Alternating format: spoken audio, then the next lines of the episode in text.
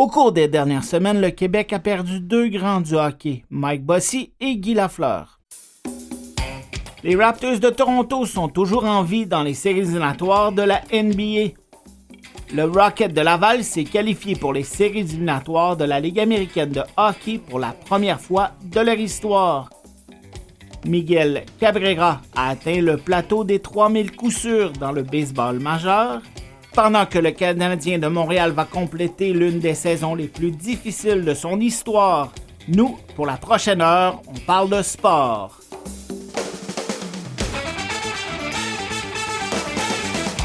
Mes invités aujourd'hui seront Samuel Charon, Patrick Côté, Sylvain Croteau, Yvan Deslauriers et Éric Savard. À la technique, Mathieu Tessier.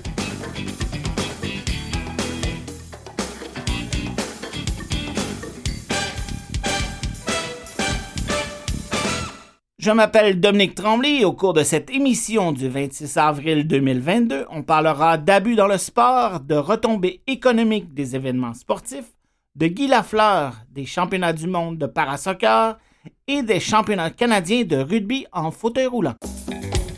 Au cours des dernières semaines, des centaines d'athlètes ont signalé des comportements abusifs dans le monde du sport canadien. J'en parle avec le directeur général de Sportaid, Sylvain Croteau. Bonjour Sylvain. Salut, salut Dominique. Alors, au cours des dernières semaines, des derniers mois, il y a plusieurs athlètes de différentes euh, fédérations canadiennes qui ont euh, indiqué qu'ils avaient subi des abus euh, dans le cadre de leur pratique sportive. Es-tu surpris de ce nombre de, plaintes qui a été fait jusqu'à présent? Ben, surpris. Euh, c'est difficile d'être étonné. Déçu, oui, parce qu'on ne souhaite jamais que ça arrive à personne. Euh, malheureusement, euh, s'il y a une mobilisation au Québec depuis quelques années déjà pour se doter de moyens, d'outils, de services, ben, c'est parce qu'il y a un besoin pour ce faire. Alors, le reste du Canada n'est pas différent. puis c'est un phénomène, malheureusement, et heureusement, euh, selon le, bout de, la lorgnette où on l'observe, euh, heureusement que les gens sortent. Malheureusement, euh, les gens ont vécu des choses, mais heureusement, les gens sortent, demandent de l'aide. puis heureusement, chez nous, ben, il existe des services, des outils pour répondre à ces besoins. Mais quant à savoir si on est surpris, ben, malheureusement, je dois dire non. Euh, ça existe dans le sport comme ailleurs dans la société. Puis là, ben, nous, on n'est pas épargnés. Quand on parle de, de 4, 5 fédérations, des centaines d'athlètes, on ne peut pas parler de problèmes isolés. Est-ce que tu penses que c'est un problème qui est systémique? Euh, de là à dire que c'est systémique, euh, c'est des mots que je n'utiliserais peut-être pas, mais ce que j'ai envie de dire, euh, c'est que d'une manière générale, je pense que ces événements-là nous sont des, moments de, nous offrent des moments de réflexion. Moi, je pense qu'on est à un point tournant, à un moment où je pense qu'on doit re-questionner notre relation, la relation que nous entretenons avec le monde du sport je pense que le monde du sport, euh, euh, on doit cesser de l'idéaliser et euh, cesser de croire que parce que c'est le sport, ça n'arrive pas. Parce que c'est le sport, on peut accepter certaines choses, on peut tourner le regard sur certaines pratiques, sur certains comportements. moi, je pense qu'il faut vraiment se questionner tous, pas seulement les, gestionnaires d'organisations sportives, mais euh, le grand public, euh, comme parents, comme grands-parents, comme observateurs du sport. Il y a, euh, je pense, actuellement, la fenêtre est ouverte pour re-questionner la valeur réelle qu'on doit accorder au sport, puis la relation qu'on entretient avec, avec celui-ci. puis je pense qu'à partir du moment où on va réussir à faire ça tous ensemble, ben il y a des des choses qui vont nous apparaître évidentes euh, que l'on ne doit plus accepter dans le monde du sport, euh, mais qu'on l'accepte parce qu'actuellement, c'est le monde du sport qui le permet pour différentes raisons. Et des comportements, là, euh, on, pense seulement au langage homophobe qu'on entend beaucoup dans le monde du sport, dans les vestiaires.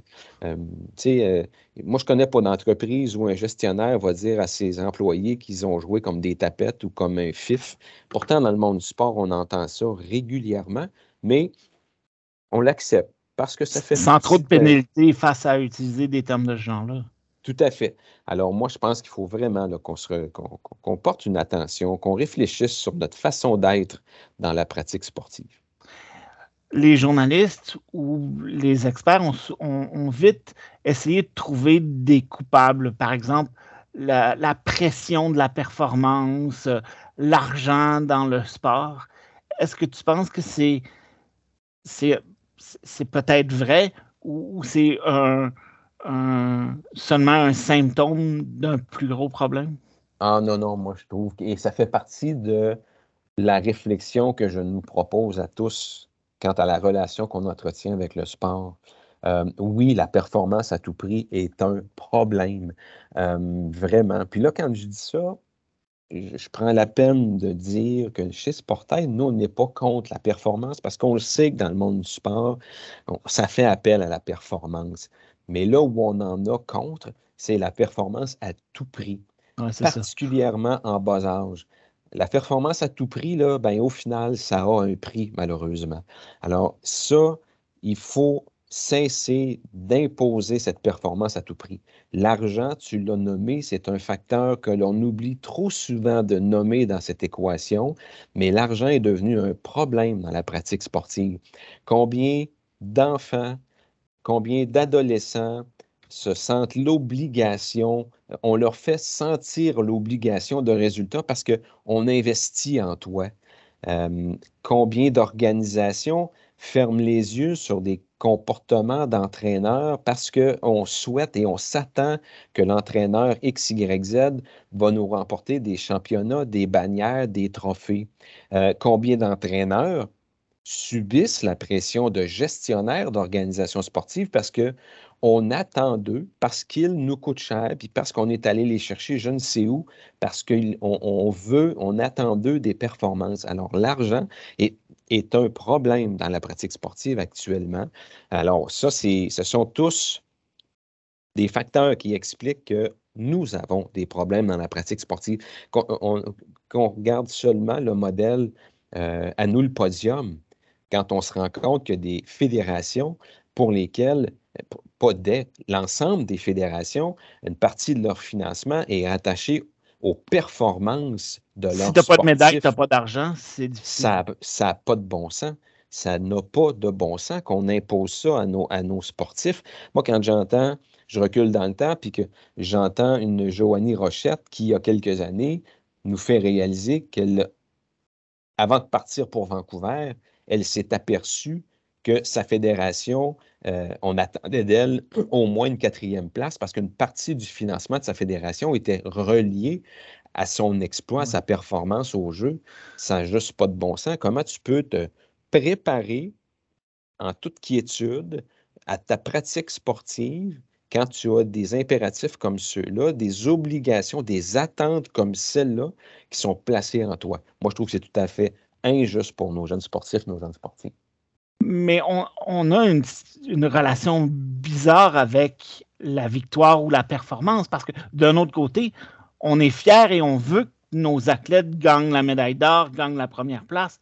Donc l'équilibre, elle est où? Ben, moi, je pense qu'il faut peut-être s'inspirer de ce que l'on voit ailleurs. Euh, la Norvège, par exemple, ne tient pas compte des chronomètres, des résultats avant l'âge de 13 ou 14 ans dans la pratique sportive.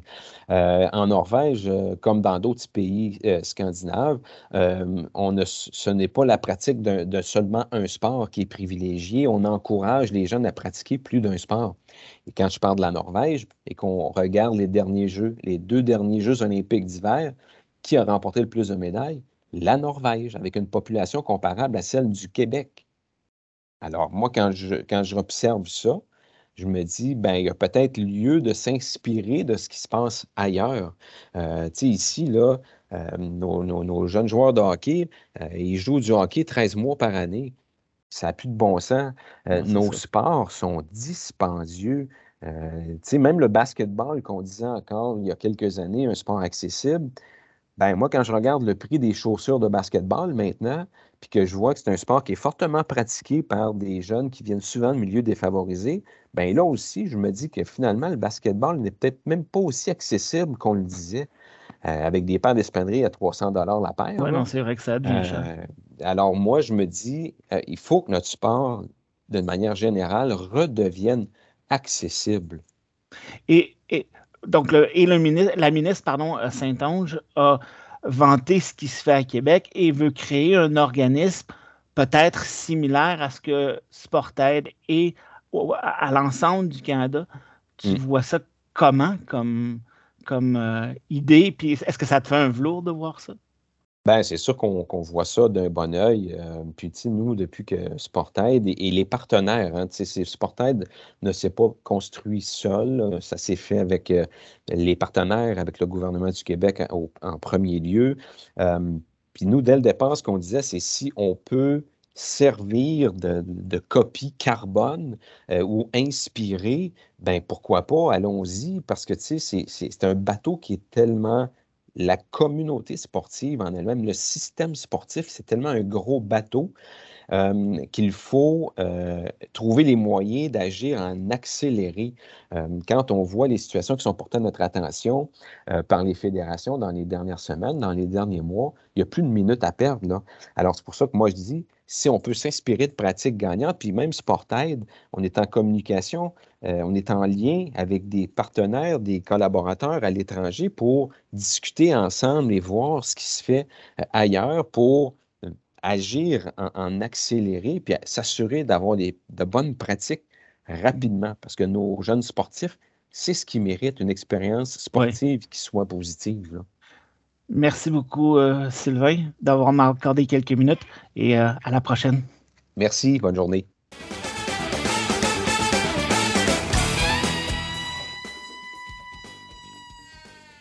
Les Jeux olympiques, les Jeux paralympiques, des championnats du monde ou euh, des compétitions internationales sont de grands événements.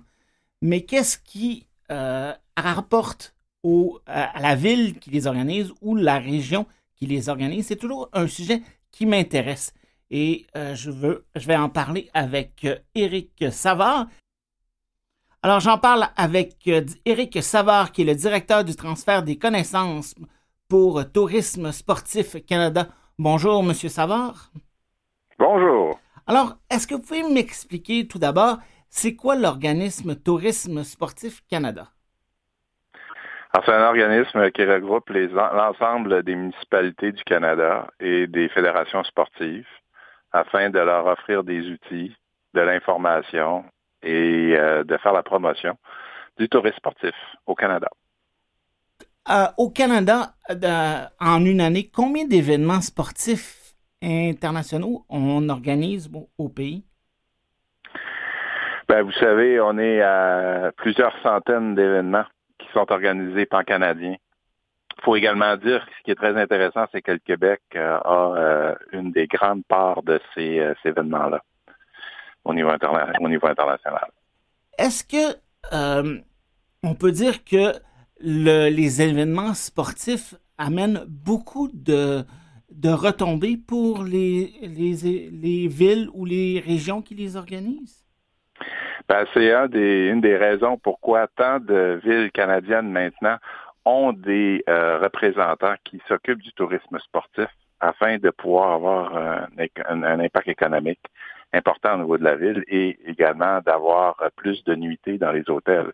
D'ailleurs, euh, notre organisation a un modèle d'évaluation du tourisme sportif, d'évaluation de, l'impact économique du tourisme sportif qu'on offre à l'ensemble de nos membres afin qu'on puisse l'évaluer.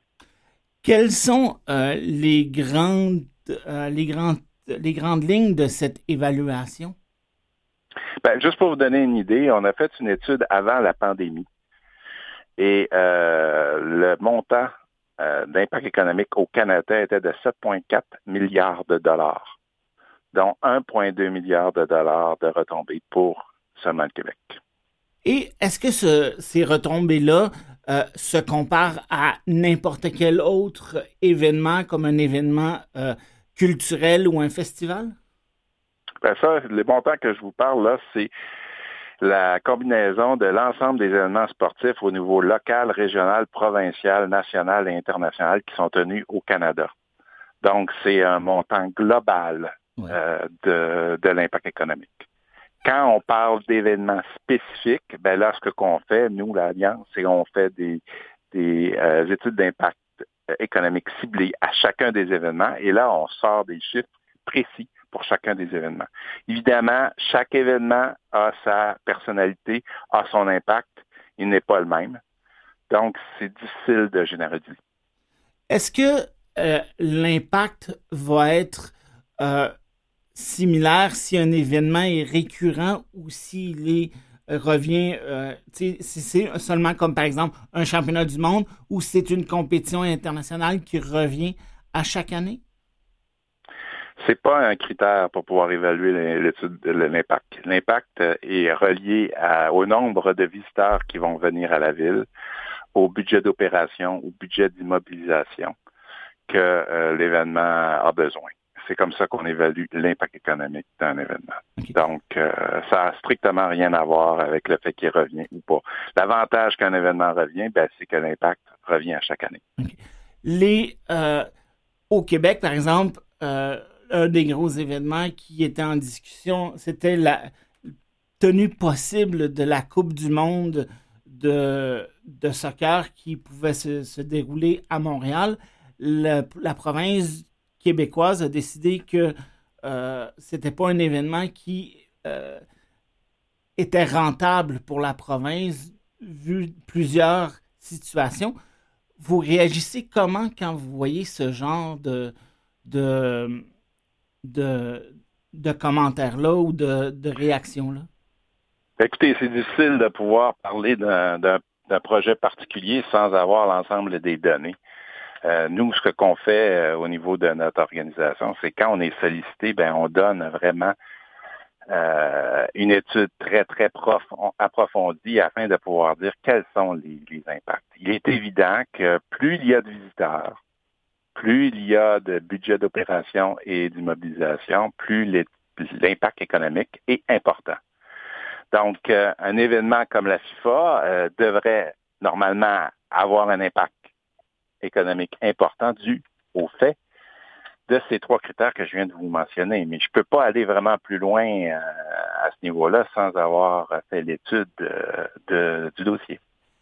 Souvent, il y a des gens ou des, des personnes qui disent que les événements sportifs n'ont pas un impact économique euh, réel, puisqu'ils disent que les gens qui investissent dans euh, les événements sportifs utiliseraient leur, leur, argent quand même pour d'autres euh, types d'événements qui se déroulent dans la région ou dans la ville comme, comme telle. Donc, ça, vous réagissez comment à ça? Ben, ça, c'est absolument vrai. D'ailleurs, nous, on ne, calcule pas l'étude d'impact, on ne calcule pas l'impact économique euh, des résidents d'une ville haute. On prend en compte les visiteurs qui sont à plus de 40 ou 80 kilomètres euh, du site de compétition. Donc, euh, ce n'est pas quelque chose que nous calculons dans, nos études. Et, mais est-ce que ça, pourrait être quelque chose qui, serait important quand on, on évalue la, la retombée économique d'un événement dans son ensemble? Non, non, c'est une pratique, ça, au niveau euh, impact économique, de ne pas prendre en considération les dépenses faites par les résidents de la ville haute. C'est quelque chose qui est standard et qui est appliqué depuis de nombreuses années. OK. Et euh, bon, je, m'intéresse aussi un peu aux événements euh, paralympiques, donc pour les personnes handicapées, de ce que vous avez fait au cours des dernières années. Est-ce que vous avez pu remarquer que les événements pour les personnes handicapées ont une retombée similaire avec les, les événements qui sont, disons, pas pour les personnes handicapées? Euh, c'est difficile encore à répondre. C'est en fonction de l'événement, comme je vous ai expliqué, c'est en fonction du nombre de spectateurs, combien de personnes viennent de l'extérieur de la ville hôtesse, quels sont les budgets d'opération et d'immobilisation? Euh, c'est vraiment les critères qui sont utilisés pour dire oui, cet événement-là a plus d'impact économique qu'un autre. Euh, on ne peut pas catégoriser ça en fonction d'un type d'événement comme vous essayez de, que vous mentionnez. C'est vraiment cas par cas que l'impact est important ou pas. Par exemple, si vous prenez un événement multisport euh, qui et amène plus de participants de l'extérieur, de visiteurs de l'extérieur, comme euh, les euh, Jeux olympiques spéciaux, par exemple, ben, vous allez avoir un impact plus important. À Montréal, vous avez un événement important multisport au niveau régional euh, qui a lieu au, complexe sportif Claude Rabiard. Défi sportif. Le défi sportif, ben, évidemment, ce type d'événement-là va avoir un impact économique important comparativement à un événement qui est, une petite compétition normale euh, qui, qui amène moins de monde. Merci beaucoup, M. Savard. Bonne journée. Bonne journée. Alors, je rejoins notre chroniqueur Yvan Deslauriers. Bonjour, Yvan. Bonjour, Dominique. Alors, euh, c'était une soirée émotive, euh, les cérémonies pour commémorer la vie de Guy Lafleur au Centre Bell il y a quelques jours. Et tu voulais discuter de tout ce qui s'est passé et de d'autres choses. Vas-y, mon cher Yvan. Oui, ça a été des ça a été des jours émotifs euh, dans les dans les derniers jours et euh, ma réflexion euh, la réflexion que je vous propose aujourd'hui, c'est de regarder les trois grandes vedettes du Canadien et de voir un petit peu comment le Québec a évolué pendant ce temps-là, pas à cause d'eux, mais autour d'eux à cette époque-là. Ah, est-ce qu'on on pourrait les appeler la Sainte Trinité du Canadien? Euh, plusieurs euh, osent faire ça. Et euh, honnêtement, je pense que si Patrick Roy avait eu une fin de carrière avec le Canadien ou une prolongation de carrière avec le Canadien différente, la Sainte Trinité aurait été quatre probablement. C'est des joueurs qui ont changé le cours de l'histoire de cette équipe-là. Alors, il y avait Guy Lafleur et qui seraient les deux autres? Évidemment Maurice Richard et Jean Béliveau. Euh, Maurice Richard euh, a joué 18 saisons avec le Canadien.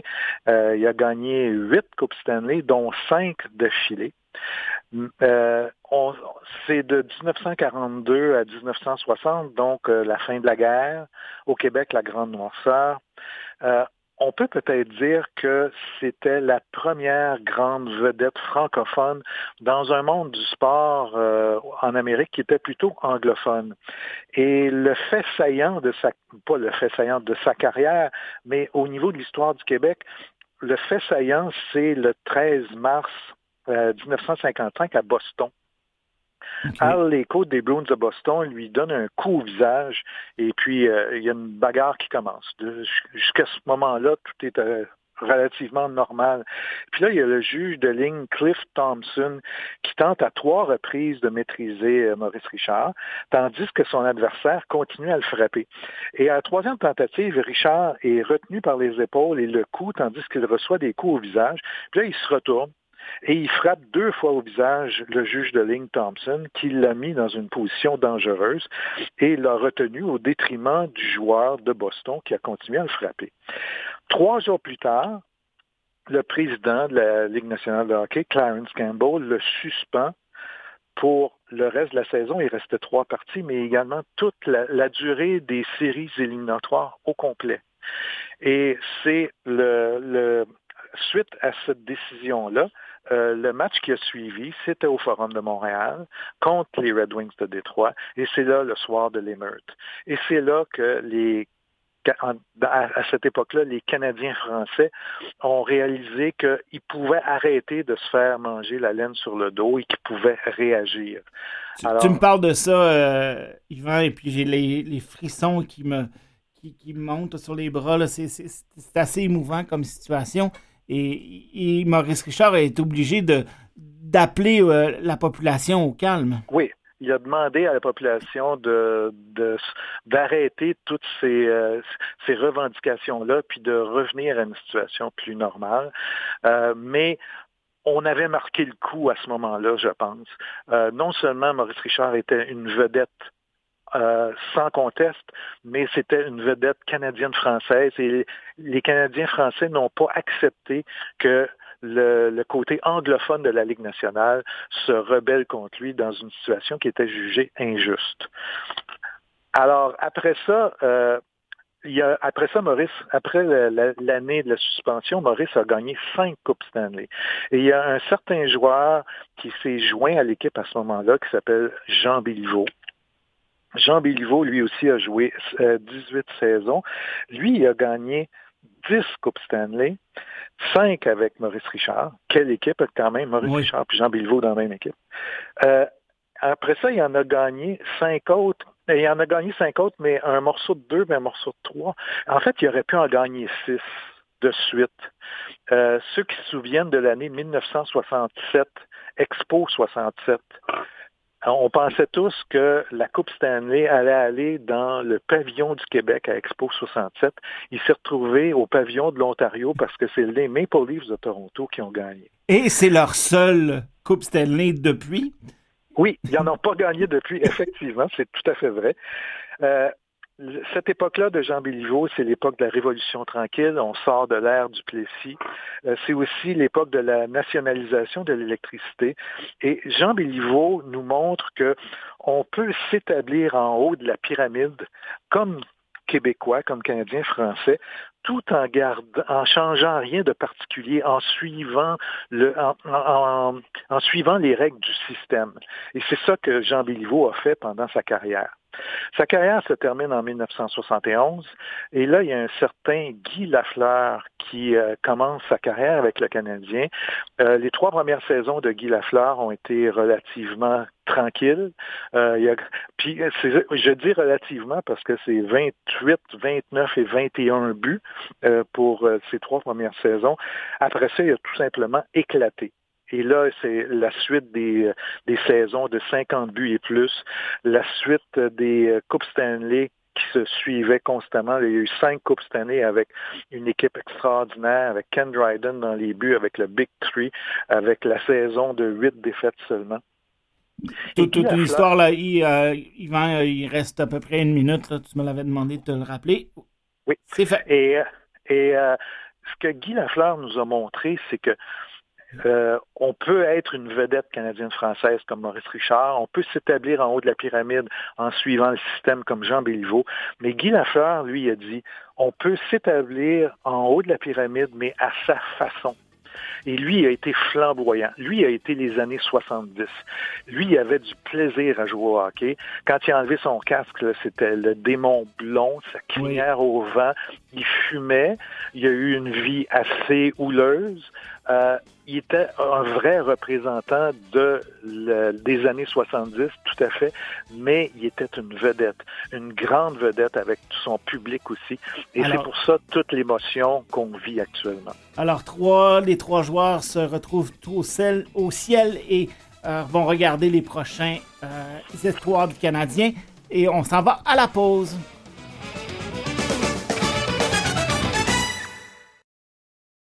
Ladies and gentlemen, welcome to the halftime show.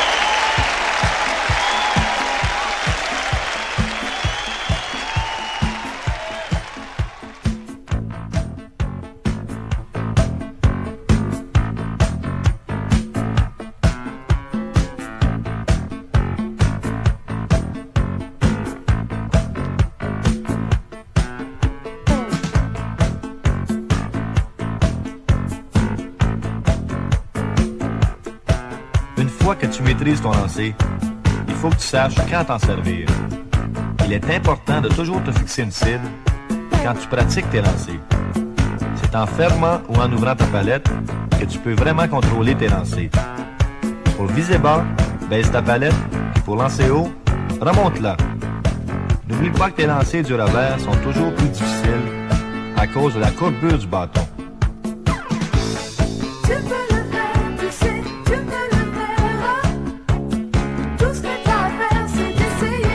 Tu attaques le gardien de but, tu dois jamais garder la rondelle devant toi parce qu'il sait que tu ne peux pas lancer dans cette position-là.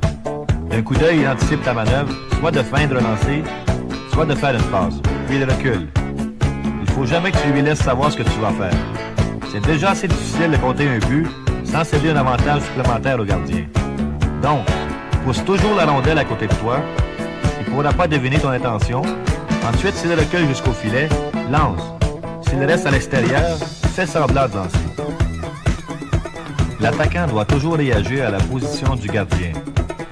C'est pour ça qu'il est très important d'avoir l'esprit clair.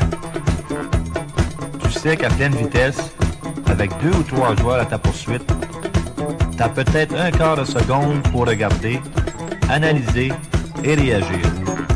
Surtout, ne décide jamais d'avance ce que tu vas faire. Il faut que tu apprennes à penser vite, très vite.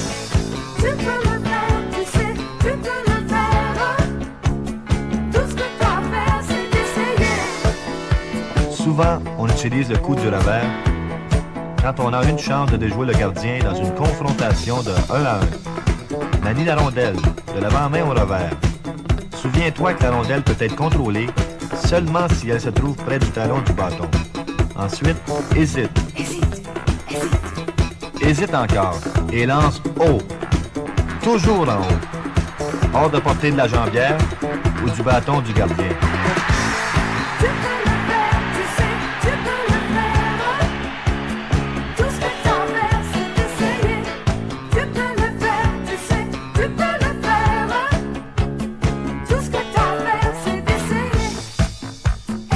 un but par déviation, il faut rester devant le filet et attendre de lancer.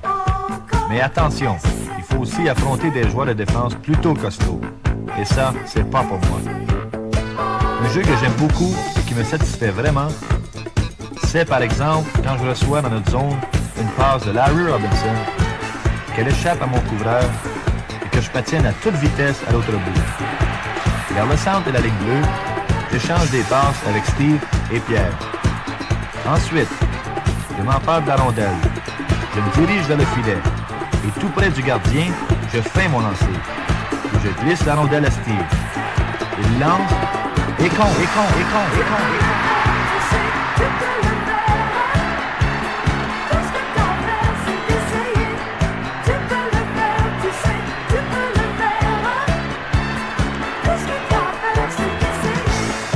Un jeu de collaboration comme celui-là m'excite souvent plus qu'un but que je compte moi-même.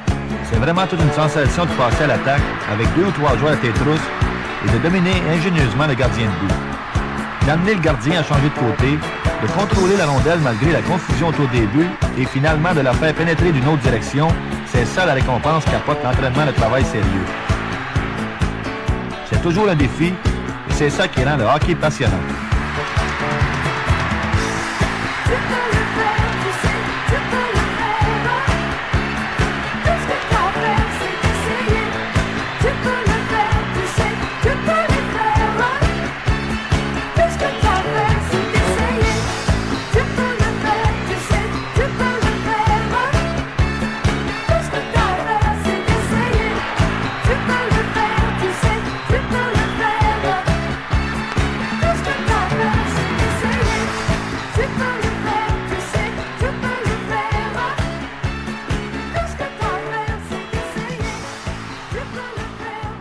Alors, c'était mon petit hommage à Guy Lafleur. En 1979, le disco était très populaire et lui aussi il l'était et ils avaient décidé d'en faire un micro-sillon.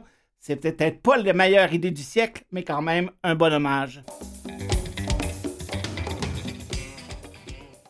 Alors, le défi sportif bat son plein à Montréal cette semaine et euh, l'événement phare de cette compétition est le championnat canadien de rugby en fauteuil roulant qui se déroulera à partir de jeudi au Patro Villeray.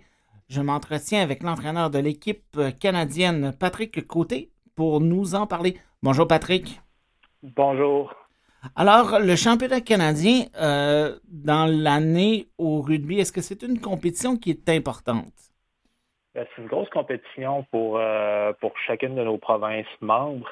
Euh, c'est l'opportunité de se, ben, de se mesurer aux autres, aux autres provinces euh, dans un tournoi euh, normalement trois jours, cette année exceptionnellement quatre jours, dans deux différentes divisions. Une division, on appelle ça division 1, division 2, mais une division élite et une division un petit peu plus de niveau développement.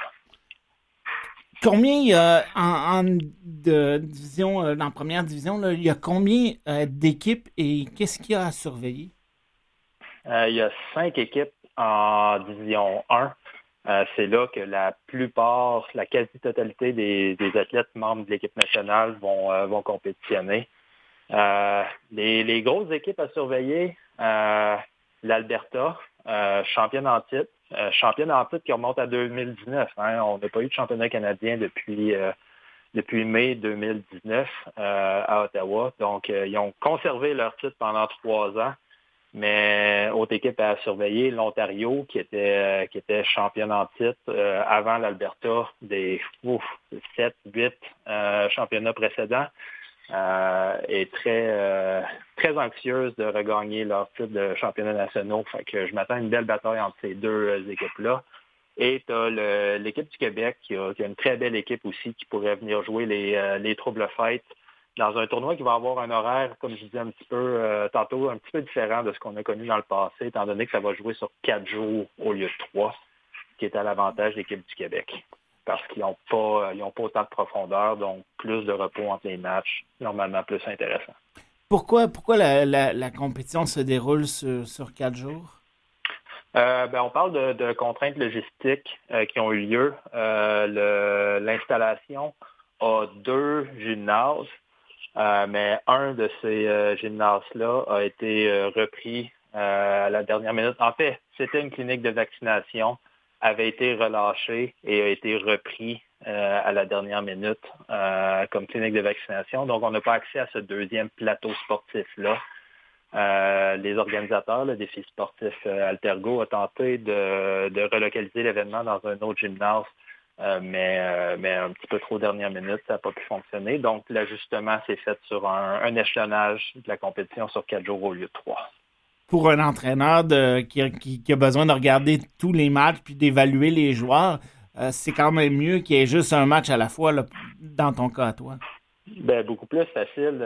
les, journées vont être un petit peu plus longues, mais ceci étant dit, au lieu d'essayer de me diviser en deux sur la moitié, du tournoi, euh, quand il y a des matchs intéressants sur, euh, les deux plateaux, ben là, je vais, je vais pouvoir m'installer dans mon coin euh, tôt le matin et regarder du rugby jusqu'à tard le soir. Vu que c'est pas un événement qui sert nécessairement de qualification pour l'équipe canadienne, puisque vous avez un camp de sélection qui sert à ça, qu'est-ce que tu regardes, toi, plus particulièrement dans ce genre de compétition-là? Ben pour, les, pour les joueurs qui, qui sont qui sont déjà bien, bien ancrés au sein du programme. Euh, on, fait juste suivre la progression. Euh, on, fait le suivi sur des petites euh, des petits détails techniques, tactiques qu'on a jasé dans les les dernières compétitions, les derniers camps d'entraînement. mais mais ce n'est pas l'ensemble du, du, suivi qu'on fait avec eux à ce moment-là. mon gros intérêt va être sur les joueurs plus de niveau de développement. Euh, qu'on a malheureusement pas pu voir en compétition dans les deux dernières années. Ça va être pour beaucoup la première fois que je vais les voir jouer à un bon niveau euh, en deux ans. Donc, voir leur progression, voir les situent où. Et aussi, même chose s'applique au niveau du recrutement. On n'a pas vu personne de nouveau arriver dans le système dans les deux dernières années. Alors que là, je vois les alignements des différentes provinces arriver et il y a des noms que je, que je ne connais pas, ce qui est assez inhabituel dans notre sport. Donc, j'ai bien hâte de voir ces gens-là sur le terrain et peut-être détecter du nouveau talent euh, qu'on pourrait développer pour, euh, pour notre programme.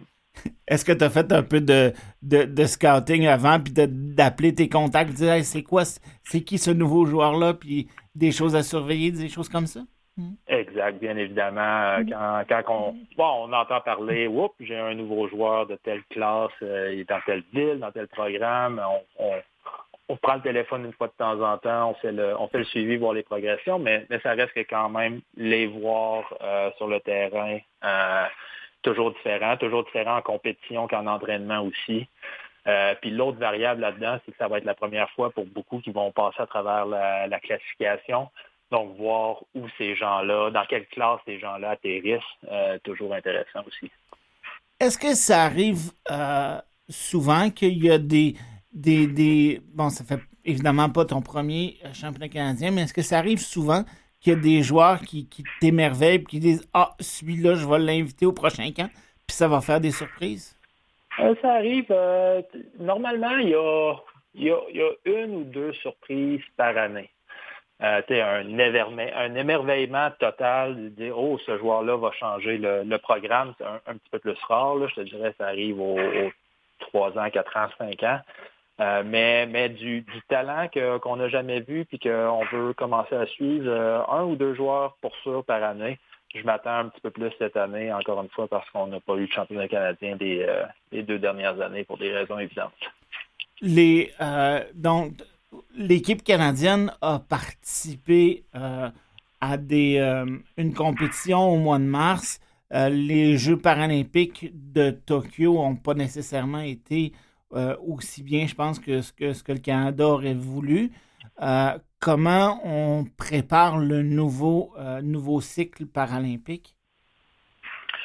Ben, avec, euh, avec une année de plus au cycle de Tokyo, donc une année de moins au cycle de Paris, on, on est déjà un petit peu parachuté dans, dans, ce cycle-là. on est déjà en année de championnat du monde. Donc, tout de suite, il n'y a, pas beaucoup de temps pour le développement. On a eu un, classement final un petit peu. Euh, on était un petit peu déçus de notre, classement final à Tokyo. Euh, ceci étant dit, nos performances, on, a seulement perdu contre les équipes qui étaient qui ont terminé 1 et 2. Euh, on, s'est adonné à être dans le même pool qu'eux. Ouais. donc ça, a rendu et on n'a pas de quart de finale dans notre sport au jeu, ce qui a rendu on, on, a été éliminé du top 4, donc on n'a pas pu se battre pour une médaille.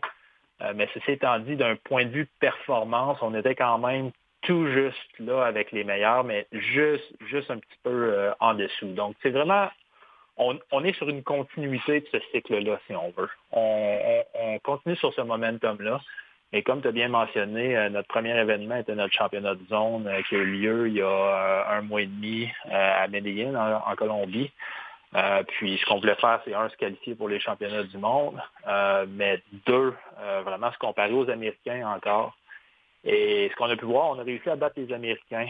première victoire contre, contre ce programme-là en sept ans, si je ne me trompe pas. donc c'était très bien, très bien pour notre programme. Malheureusement, on a on n'a pas réussi à répéter la performance le lendemain en finale. Donc, en gros, ça a été un 1 à 1 versus les, Américains qui sont euh, présentement l'équipe numéro 1 au monde. Donc, ça nous donne un petit peu une idée, on, est, on est où euh, cette année. On n'a pas eu de, retrait euh, majeur d'athlètes au programme suite, suite au cycle de Tokyo. donc, on, on, continue avec l'équipe qu'on a, puis on insère quelques nouveaux joueurs clés dans différents rôles. Euh, puis euh, c'est ce qu'on essaie de faire cette année en allant vers les, euh, championnats du monde, mais je pense qu'on a on, va être très, très, très compétitif, puis on va avoir une bonne idée de ça début juin à la Coupe Canada qui va avoir lieu à, Vancouver. Je pense que avec les, les, les 5-6 meilleures équipes au monde, l'écart entre les meilleures, vraiment, ça me nuise. Puis ça va être intéressant pour le calibre du sport pour les 3-4 prochaines années? Ah, 100 On est. Euh, je me souviens, il y a, quand j'ai commencé, euh, il y a une quinzaine d'années, il y avait un top 3 très, très ferme. Les équipes pouvaient changer dans ce top 3-là, mais normalement, c'était clair qui allait gagner une médaille avant même la compétition. Euh, puis, whoop, tranquillement, une quatrième équipe s'est incluse, cinquième, puis on a roulé à 5 pendant un petit bout. Et là, on est, on est sur un top 6, top 7 euh, où, pratiquement tout le monde peut, euh, battre tout le monde euh, à, tous les matchs. on a eu un bel exemple de ça au jeu, au jeu à Tokyo quand le Danemark a battu l'Australie. Oui. donc c'était un bel exemple de ça. la Grande-Bretagne qui était un petit peu plus bas dans le classement mais qui a réussi à gagner les jeux. Non, c'est sur, sur un match donné maintenant. Il n'y a pas de match facile à l'intérieur du top 7. Puis je dirais même, il n'y a, pas, euh, a pas de match donné à l'intérieur du top 10 maintenant. Euh, on l'a vu en Colombie où euh, la Colombie était à égalité avec les Américains à la moitié d'un match. La Colombie et le Brésil nous ont donné des premiers quarts très, très ardus aussi. si, si on dort trop longtemps contre ces équipes-là, un, le match va être serré, mais deux, ils commencent à y croire. Donc, donc, ça, ça rend, les choses difficiles. Plus compliquées. Ça donne un meilleur spectacle, par contre. Mais, pour, pour l'entraîneur, c'est pas bien. Merci beaucoup, Patrick. Pour l'instant, tu vas pouvoir être plus sur les lignes de côté à regarder le championnat canadien. Je te souhaite une bonne fin de semaine et euh, on risque peut-être de se reparler avant la Coupe Canada au mois de juin. Merci. Au revoir. Merci beaucoup, Dominique. Pour plaisir. La Coupe du monde de soccer pour athlètes avec la paresse cérébrale se mettra en branle le 1er mai. Je me suis entretenu avec Samuel Chanron, le capitaine de l'équipe canadienne avant son départ pour l'Espagne. Bonjour Samuel. Bonjour. Donc, vous euh, partez euh, demain pour euh, l'Espagne. Vous attendez à quoi comme tournoi qui va commencer dans quelques jours? juste d'arriver et de voir les équipes, voir mes coéquipiers, voir tout le monde à cause de ça fait deux, ans et demi qu'on ne s'est pas vu. Donc, euh, j'ai très hâte de voir comment euh, les autres équipes sont entraînées, sont gardées en forme euh, pendant la pandémie et juste de, jouer pour mon pays. Lors de votre dernière grosse compétition internationale, tu as été nommé le meilleur joueur du tournoi. Le Canada avait terminé 11e. C'est quoi tes attentes comme performance dans ce tournoi-là? Euh, on espère de faire mieux comme équipe. Euh, depuis le dernier tournoi, on n'a pas, on avait une chance de faire mieux et euh, il y a une coupe de matchs où on s'est peut-être laissé aller un petit peu comme, comme équipe. Donc, j'espère qu'on est capable de faire une coche de mieux ce tournoi-ci. Qu'est-ce que tu penses que cette année, la force de l'équipe va être? crois qu'elle va être bonne. On a, on a plusieurs nouveaux joueurs. On a un même groupe que ça fait plusieurs années qu'on est ensemble. Donc, le, mix de, la combinaison de tous les joueurs, ça va être euh, super pour, pour nous. Puis, on, espère de montrer que le Canada, on est, on, est, on est là pour rester. Le Canada, bon, ça fait presque dix ans que, tu fais partie du programme national.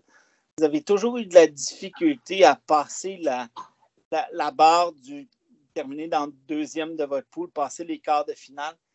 Qu'est-ce qui, qu'est-ce qui vous manquait jusqu'à date pour passer par-dessus là? Je pense que c'est un peu, euh, un peu de pratique euh, dans le sport, mais aussi, je pense que c'est plus euh, notre mentalité à cause on n'est pas une des on n'est pas une des top 8 équipes dans le monde. Donc, pour se rendre là, il faut avoir on, faut l'avoir faut être qu'on veut gagner plus que l'autre équipe. Donc, notre mentalité est très importante. Donc, si on est capable de monter ce bloc mental, je crois qu'on va être capable d'avoir au moins deux victoires euh, dans notre groupe puis de, de, passer au quart de finale. Au Canada, les joueurs deviennent un peu partout à travers le pays, de, de, Vancouver jusqu'en Ontario, puis peut-être même quelques-uns dans les provinces de l'Atlantique.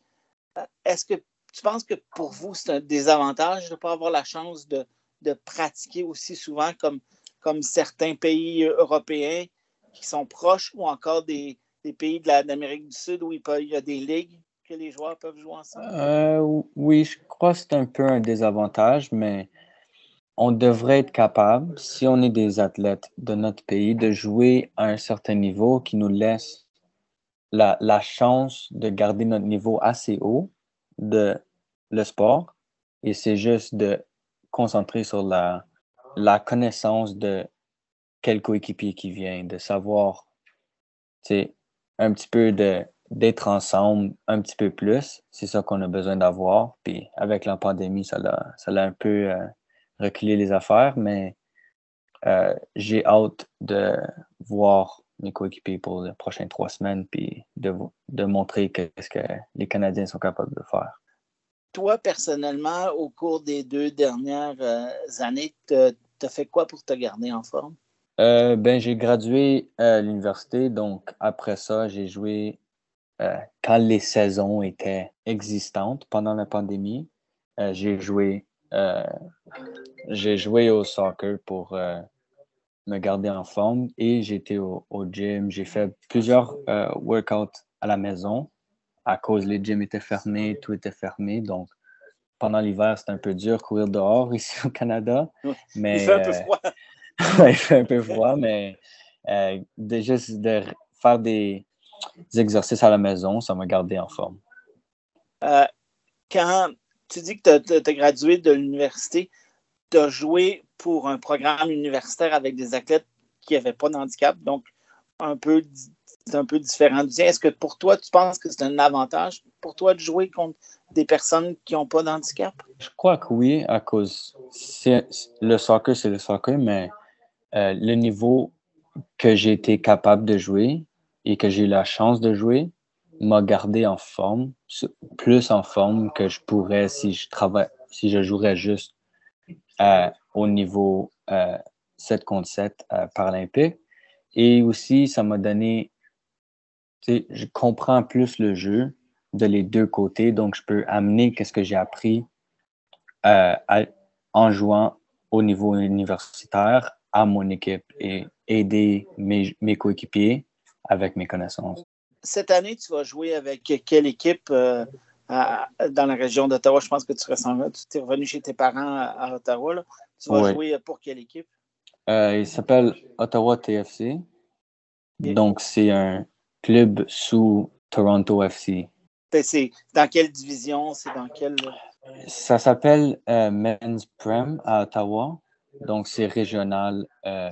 Euh, je, pense, je crois que c'est le niveau juste en dessous de Ligue 1 Ontario. Pour toi, qu'est-ce qui te reste à accomplir pour, euh, dans, le soccer? Euh, qu'est-ce que tu voudrais accomplir dans le futur? Le futur paralympique ou juste en général? Les deux. On va commencer avec les paralympiques, à cause c'est pour ça que je parle demain. juste de monter les connaissances de le monde de tous les jours. À cause, on n'a pas aussi de publicité que pour montrer au monde que notre sport existe. Donc, c'est pour ça que c'est bon avec les entrevues que je fais ici, par exemple, où ce que ça nous donne une chance de montrer qui on est, puis qu'on représente notre pays et que cette équipe existe, en fin de compte. Donc, pour moi, personnellement, si je peux laisser ça quand je me retire éventuellement, euh, c'est qu'il y a une conversation qui est assez utilisée dans le, le monde de tous les jours où ce que on peut parler de notre sport.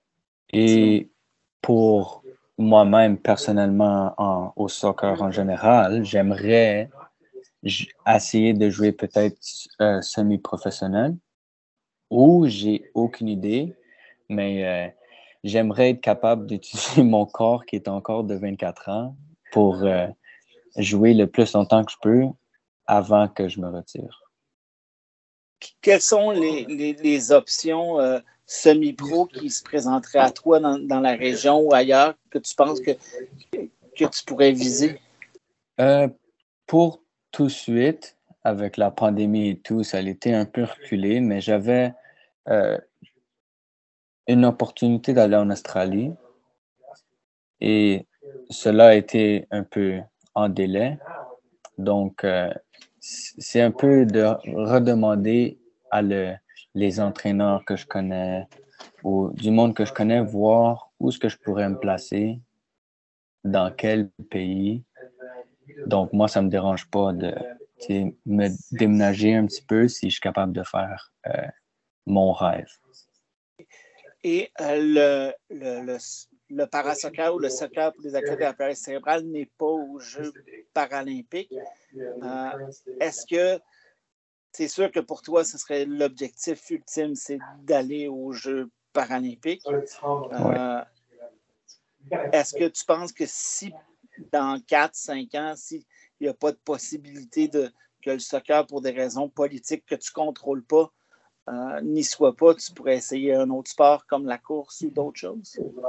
Euh, oui, ça a toujours été une option. Il y a plusieurs de mes coéquipiers qui ont, qui ont fait la transition et plusieurs de d'autres pays qui ont fait la transition aussi. Euh, mais pour moi, les, les, les coéquipiers qui ont été faire la course sont, sont moins avec l'équipe de, de, soccer à cause euh, ils, se font payer euh, pour aller aux Paralympiques. Ouais. Donc, leur priorité, c'est de la course. Oui, c'est ça. Donc, moi, moi, ça serait bon si je ferais la course, mais je préfère rester avec ce programme et essayer de l'élever, ce programme, au fait, au fait où ce que je peux l'amener aux Paralympiques. personnellement, moi, je peux pas, mais si je peux continuer à rester avec cette équipe et éventuellement, peut-être ça va rentrer dedans, d'abord, je serais très excité de, représenter mon pays aux Paralympiques avec cette équipe ici. Donc, pour moi, le soccer, ça serait ma priorité numéro un. Et là, si je vois avec le temps que rien change, peut-être aller en course. C'est bon, merci. Puis d'ici ce temps-là, ben, je te souhaite un bon voyage en Espagne. Euh, on va te surveiller, puis peut-être qu'on pourra s'en parler quand tu reviendras. Merci. Merci beaucoup. C'est ce qui met un terme à cette émission du 26 avril 2022 de On parle de sport. Je remercie mes invités Samuel Charon, Patrick Côté, Sylvain Croteau, Yvan Deslauriers et Eric Savard. Mathieu Tessier, la technique, je te remercie et on se retrouve dans deux semaines. Bonne journée.